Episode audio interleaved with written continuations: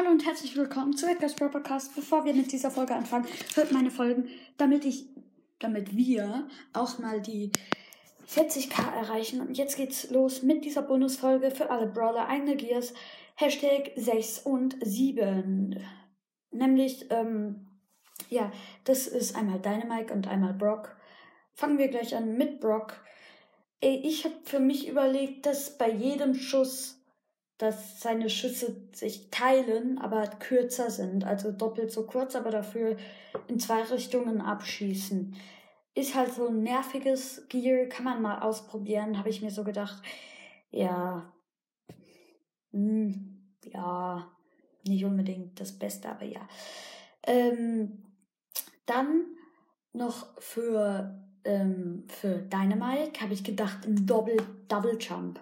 Und zwar, wenn er ähm, ein Dynamit schießt, dann schießt er zwei Dynamit. Das zweite Dynamit ist halt das Gear, aber das macht keinen Schaden. Das macht nur zum Jumpen etwas gut. Und je nach Level ähm, springt, also springt man halt weiter mit deiner Mike.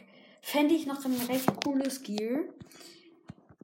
Ja, ein nerviges, ein recht cooles für Dynamite und für Brock.